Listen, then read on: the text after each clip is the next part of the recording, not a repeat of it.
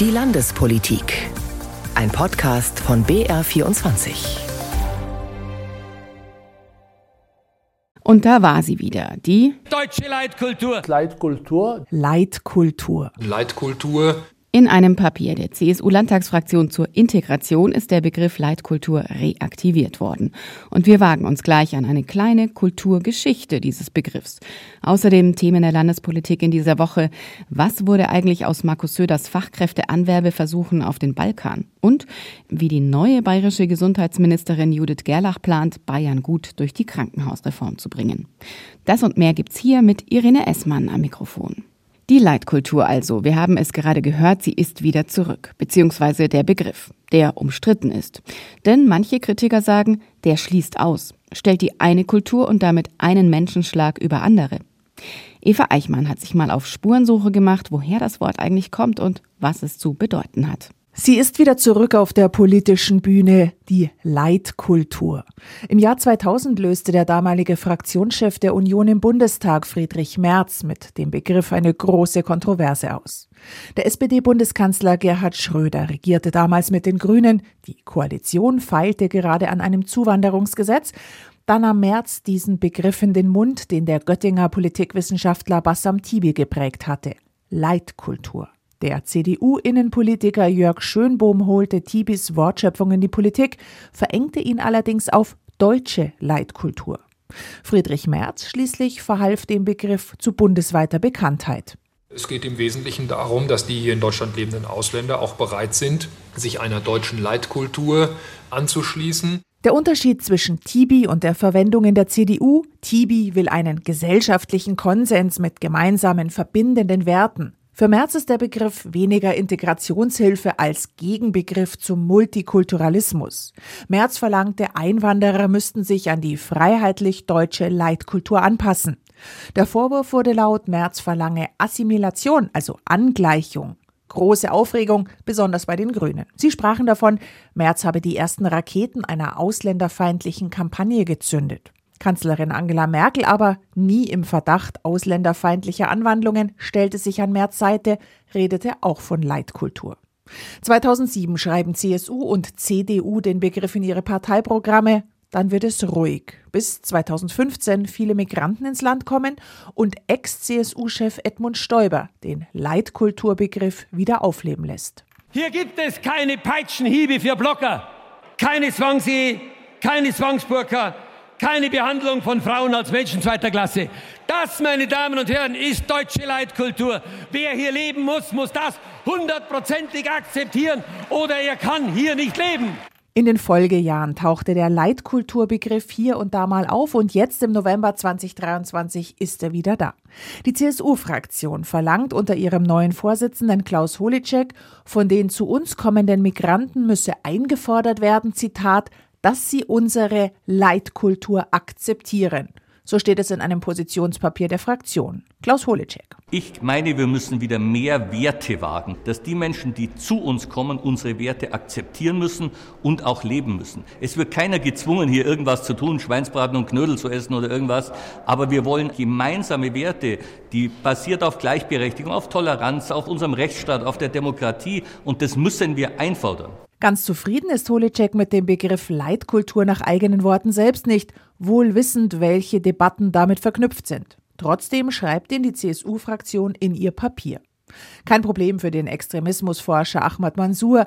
Er warnt davor, in der Debatte auf der sprachlichen Ebene zu verharren. Nennen Sie das, wie Sie wollen. Hauptsache, wir reden darüber, dass unter uns Menschen leben, die die Grundwerte dieser Gesellschaft ablehnen. Für mich ist Leitkultur die Orientierung an das Grundgesetz. Gleichberechtigung, sexuelle Selbstbestimmung, es bedeutet Meinungsfreiheit und es bedeutet auch das Existenzrecht in Israel wird nicht hinterfragt. Um Menschen integrieren zu können, sagt der Forscher, müssen wir unsere Werte einfach, aber klar und deutlich kommunizieren. Wir sagen herzlich willkommen, Sie sind jetzt in Sicherheit. Das Leben aber in Deutschland bedeutet A, B, C in aller Deutlichkeit. Und das tun wir nicht, weil wir nicht mal sicher sind, was unsere Werte sind. Was bedeutet eigentlich Integration?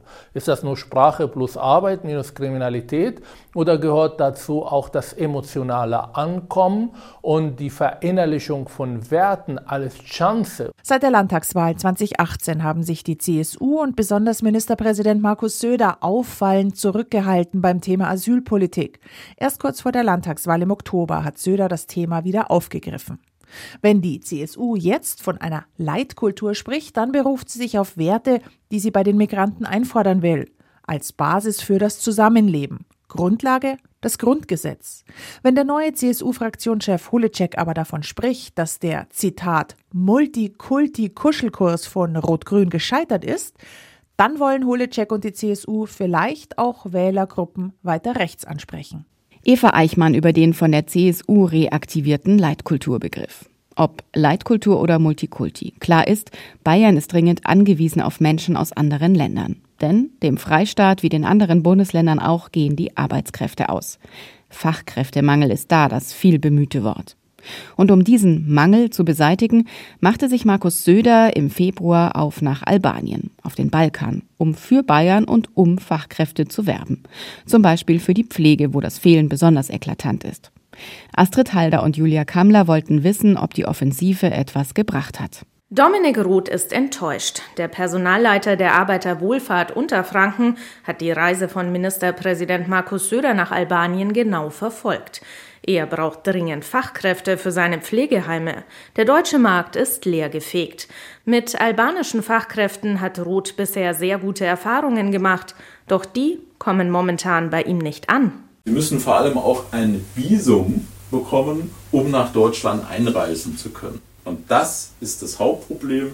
Das Nadelöhr sind die deutschen Botschaften. Also wir warten jetzt auf 22 Pflegekräfte seit über einem Jahr. Mit diesen hatte Ruth bereits einen Arbeitsvertrag geschlossen. Sie sitzen trotzdem in der Heimat fest. Eine belastende Situation für alle. Wenn es zwölf Monate wären, dann könnte man sagen, ist das sicherlich auszuhalten. Allerdings 18 oder gar 24 Monate ist für diese Menschen einfach auch eine schwierige Angelegenheit. In der Zwischenzeit nehmen sie ja auch keine andere Arbeit auf. Dominik Roth hatte gehofft, dass Söder die Verfahren beschleunigt.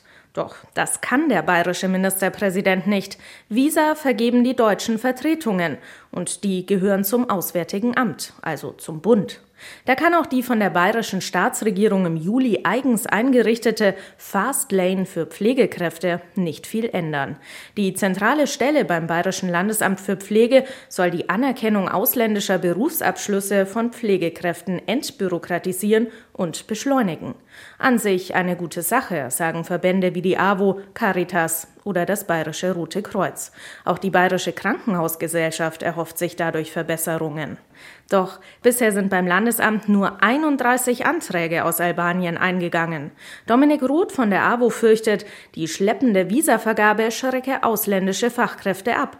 Wie lange seine Pflegekräfte in Albanien noch ausharren und warten, weiß der AWO-Personalleiter nicht. Da haben wir jetzt schon Angst, dass sie sich für ein anderes Land entscheiden. Großbritannien, Norwegen, andere skandinavische Staaten rekrutieren auch auf dem Balkan. Und offensichtlich, äh, so unser Eindruck, schaffen sie es, diese Pflegekräfte schneller und mit klaren Konzepten zu sich zu führen. Der Unmut ist groß, quer durch alle Branchen und alle Regionen, heißt es von der Industrie- und Handelskammer. In den Botschaften laufe vieles zu langsam, sagt Elfriede Kerschel von der IHK München und Oberbayern.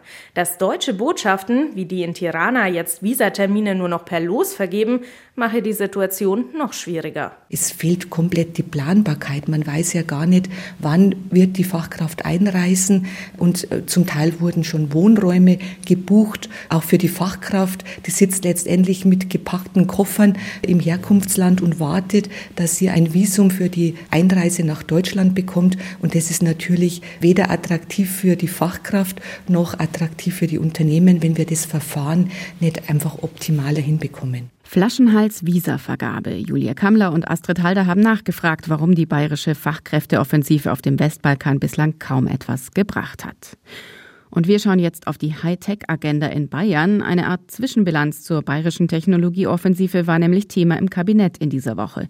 Der Tenor, es läuft. Und zwar gerade auch mit Fachkräften aus dem Ausland. Laut Bayerns Wissenschaftsminister Markus Blume, CSU, läuft die Talentgewinnung für Bayern, was den Bereich künstliche Intelligenz betrifft. Kommerzialisierung und Grundlagenforschung gingen in Bayern Hand in Hand.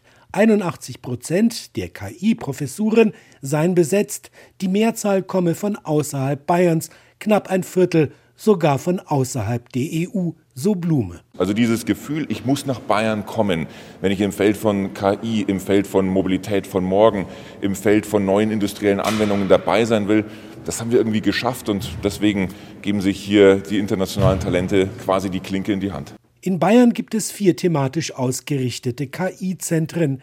Erlangen für Gesundheit, Ingolstadt für Mobilität, München für Robotertechnik und Würzburg für Wissenschaftsdaten. Der Branchenverband Bitkom attestiert Bayern eine Pionierstellung mit Vorbildcharakter, was laut Bitkom von einem so finanzstarken Land auch zu erwarten ist. Gleichzeitig sorgt sich Bayern um noch ausstehende Förderbescheide vom Bund in Höhe von 1,3 Milliarden Euro, was die Bereiche Energie und Wasserstoff betrifft. Peter Queton berichtete. Hightech, das ist auch ein Thema fürs Gesundheitswesen. In den Krankenhäusern und in den Pflegeheimen setzt man da für die Zukunft durchaus drauf. Auch weil die Sorgen groß sind im Gesundheitswesen. Es fehlt vor allem an Geld und Personal und es braucht eine Strukturreform. Doch wie die aussehen soll, da gehen die Meinungen zwischen Bund und Bayern auseinander. Der alte bayerische Gesundheitsminister Klaus Holleczek hatte schon von Beginn an gegen die Pläne von Bundesgesundheitsminister Karl Lauterbach gewettert. Und auch Holletzeks Nachfolgerin Judith Gerlach hält recht wenig von den Plänen aus Berlin. Mein Kollege Christoph Tietz hat für BR24 die neue Gesundheitsministerin gefragt, wie sie die Krankenhausreform aus bayerischer Sicht angehen will. Frau Gerlach, zunächst mal, unter anderem im Münchner Merkur war von großen Fußstapfen die Rede, in die Sie jetzt treten. Der Corona-Gesundheitsminister war ja Klaus Holleczek, das war Ihr Vorgänger. Und wir haben mal bei der SPD nachgefragt, was sie sich denn wünscht und wie sich aus Sicht der SPD-Gesundheitsexpertin Ruth Waldmann der Minister Holleczek geschlagen hat und was die von Ihnen erwartet. Er hat vor allem gesagt, was andere tun müssten. Man müsste mal. Und damit war natürlich immer der Bund gemeint. Aber jetzt geht es doch darum, dass man als bayerische Gesundheitsministerin und auch wir im Landtag natürlich an den Stellschrauben drehen müssen, die für uns in Bayern auch machbar sind. Wir müssen doch schauen, was können wir hier tun, um die Versorgungslage in Bayern zu verbessern. Und das müsste die Hauptpriorität sein. Was sagen Sie, Frau Waldmann, mit Blick auf Ihren Amtsvorgänger? Mehr Bayern, weniger Bund? Folgen Sie da Ihrem Rat? Das eine tun, das andere nicht lassen. Ich glaube, dass wir den Bund ähm, kritisch, aber konstruktiv begleiten sollten in den Hausaufgaben, die er zu tun hat, aber selbst unsere Hausaufgaben natürlich im Land machen. Und da muss man sich die Zuständigkeiten anschauen. Der Bund hat natürlich äh, große Aufgaben, die er zu bestreiten hat. Äh, eine davon ist die Krankenhausreform. Bei uns sind es die Investitionskosten. Und so muss bei diesem Beispiel jeder zusehen, im Grunde genommen, dass es bezahlt wird, dass ähm, wir die Krankenhäuser nicht alleine lassen. Das haben wir bei den Investitionskosten die letzten Jahre schon nicht gemacht und stocken ja jetzt in den nächsten Jahren auf, um den ähm, Krankenhäusern dort weiterhin gute Investitionen zu ermöglichen und ihnen natürlich auch zu helfen auf dem Weg der Umstrukturierung. Der Bund ist aber gefordert bei den Betriebskosten. Die können wir ihm nicht abnehmen, wollen wir auch nicht.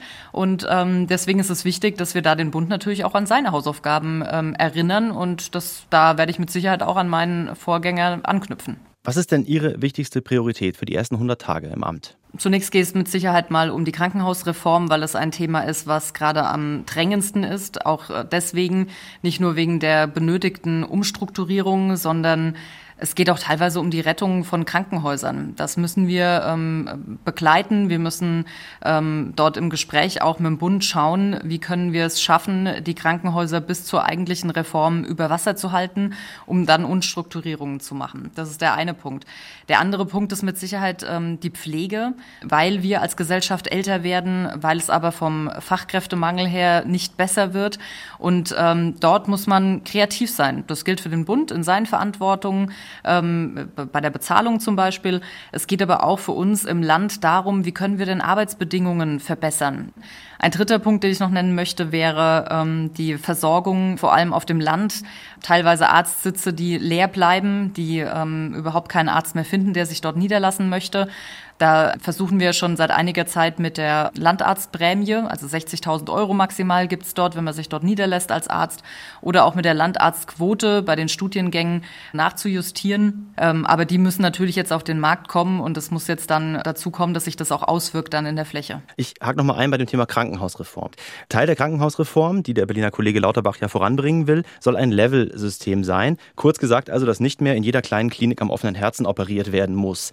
Was ist denn eigentlich dagegen einzuwenden? Dass wir grundsätzlich neue Strukturierungen brauchen in unserem ähm, Krankenhaussystem, ist völlig in Ordnung und äh, wird von uns im Grundsatz auch mitgetragen. Wir wollen nur nicht, dass die Planungshoheit der Länder beschnitten wird. Man kann nicht von Berlin aus, von der grünen Wiese aus bestimmen und ein allgemeines System über alle drüber stülpen. Aber da sagt ja. Herr Lauterbach, und da sagen auch Länder, die daran mitarbeiten, das können die Länder ja weiterhin tun. Ja, eben nicht. Wenn er nämlich festlegt, äh, welche Leistungsgruppen wie zu erfolgen haben und äh, die Qualitätsmaßstäbe festlegt von Berlin aus, sind wir natürlich gezwungen, dann in den Ländern das Ganze eins zu eins umzusetzen. Damit fällt mir die komplette Gestaltungshoheit weg. Damit äh, fällt mir ähm, Beinfreiheit weg, ähm, Ausnahmen zu machen, Kooperationen zuzulassen und das Ganze so zu gestalten, dass ich in einem Flächenland ähm, wie Bayern genauso eine gute Versorgung habe wie im Stadtstaat Hamburg. Nochmal ein Schlenker zu einem Punkt. Ich möchte noch einmal zu dem Thema Investitionen kommen. Sie haben ja gesagt, Krankenhausinvestitionen sind Aufgabe des Freistaats, Unterhalt der Aufgabe des Bundes. Das Bundesärzteblatt hat recherchiert, dass Bayern, wie auch andere Bundesländer, großen Investitionsstau hat bei den Krankenhäusern. 1,9 Milliarden Euro Investitionsstau zwischen 2014 und 2021 habe der Freistaat produziert, rechnet das Bundesärzteblatt vor. Geld, das die Krankenhäuser eigentlich gebraucht hätten. Wie soll das denn jetzt besser werden? Ganz im Gegenteil. Wir haben keinen Investitionsstau in Bayern. Wir sind starker ähm, Partner der Krankenhäuser. Wir haben ja 643 Millionen pro Jahr, die wir im Freistaat ähm, leisten und damit im Ländervergleich, das lässt sich ja auch nachprüfen, äh, wirklich ein vorbildliches ähm, Engagement. Also von Investitionsstau kann da keine Rede sein. Wir ähm, wollen jetzt noch mal schauen in den nächsten Jahren, wie wir da bedarfsorientiert uns noch mal steigern können. Das haben wir auch im Koalitionsvertrag festgelegt, dass wir zusammen mit den kommunalen kommunalen Finanzpartnern die Investitionskosten steigern wollen auf Dauer auf eine Milliarde pro Jahr. Da ist kein Projekt offen oder würde jetzt auf uns warten wegen der Finanzierung. Okay, Sie haben gut investiert, sagen Sie, aber Sie wollen jetzt trotzdem erhöhen. Das ist diese berühmte Krankenhausmilliarde, glaube ich, von der Sie sprechen, oder? Genau. Mhm. Zur Krankenhausmilliarde, da haben wir auch noch mal ein Statement von Frau Waldmann mitgebracht. Das hat sie uns vor der Sendung gesagt. Wir als SPD haben in allen Haushaltsberatungen der letzten Jahre immer die Krankenhausmilliarde eingefordert und beantragt. Das wurde immer abgelehnt, bräuchte es nicht und so weiter. Jetzt ist endlich das Zehnal gefallen, dass es die schon lange dringend braucht. Äh, aber das stand eben nur auf Plakaten und nicht im Haushalt. Und ähm, im Koalitionsvertrag, da steht ja auch nur drin, innerhalb der nächsten fünf Jahre. Es ist also überhaupt nicht gesagt, dass jetzt im nächsten Jahr tatsächlich die Krankenhausmilliarde kommt. Ich zitiere das nochmal aus dem Koalitionsvertrag. Die Förderung für Krankenhäuser wird bedarfsgerecht in den nächsten fünf Jahren auf eine Milliarde Euro erhöht. Kommt die Milliarde jetzt in den nächsten Haushalt, also 2024? Es wird so kommen, wie es im Koalitionsvertrag ähm, drin steht. Für uns ist natürlich wichtig, dass eine spürbare Anhebung schon in 2024 kommt ähm, und ab dann wird es bedarfsorientiert angepasst, äh, zusammen mit, äh, wir sind am Gespräch mit dem Finanzministerium, aber auch mit den äh, kommunalen Finanzpartnern, die ja dann in der äh, Kofinanzierung sind, dass wir da zeitnah die Weichen ähm, stellen und ähm, dafür sorgen, dass das Ganze auskömmlich auch für die nächsten Jahre funktioniert muss aber trotzdem mal fragen, kommt die jetzt 2024? Denn im Wahlkampf hat der Ministerpräsident gesagt, im kommenden Jahr gibt es eine Milliarde für die Krankenhäuser. So wie es im Koalitionsvertrag drinsteht, bedarfsorientiert wird es umgesetzt. Ab 2024 fangen wir an und steigern uns dann. Mhm. Also noch keine volle Milliarde im kommenden Jahr. Das müssen wir sehen. Das ist den ähm, Verhandlungen ähm, überlassen. Die müssen jetzt erst geführt werden. Ne? Die FAG-Verhandlungen zusammen mit den kommunalen Partnern, die gehören da ja auch mit dazu. Wie viel ähm, äh, gehen die mit? Wie ähm, funktioniert das alles? Ähm, Im Finanzministerium muss es besprochen werden und den Verhandlungen kann ich natürlich nicht vorweggreifen. Christoph Titz hat die neue bayerische Gesundheitsministerin Judith Gerlach befragt.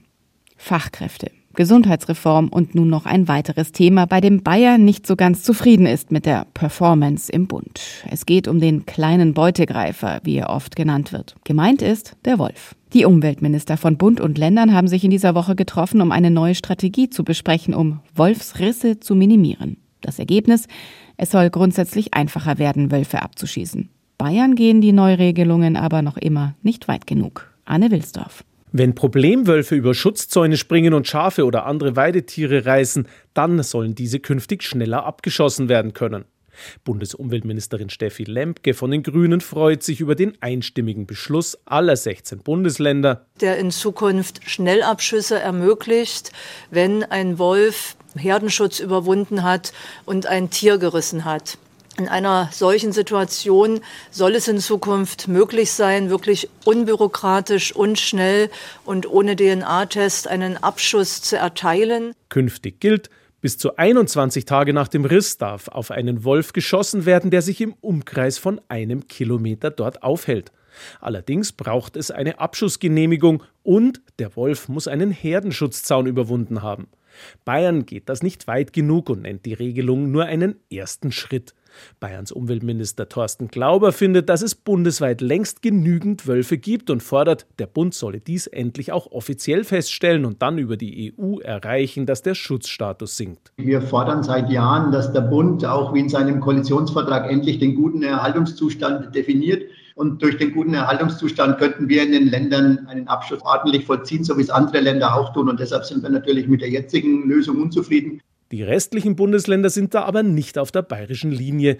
Bundesumweltministerin Lempke nennt den einstimmigen Beschluss praxisnah und ein Zeichen der Versöhnung gegen einen populistischen Umgang mit dem Thema Wolf. Über das neue Wolfsmanagement berichtete Arne Wilsdorf. Und nun noch ein Blick in den Landtag. Dort haben sich die Abgeordneten mit einem Thema beschäftigt, das seit dem Terrorakt der Hamas und dem Krieg in Israel und Gaza noch einmal mehr präsent ist. Antisemitismus.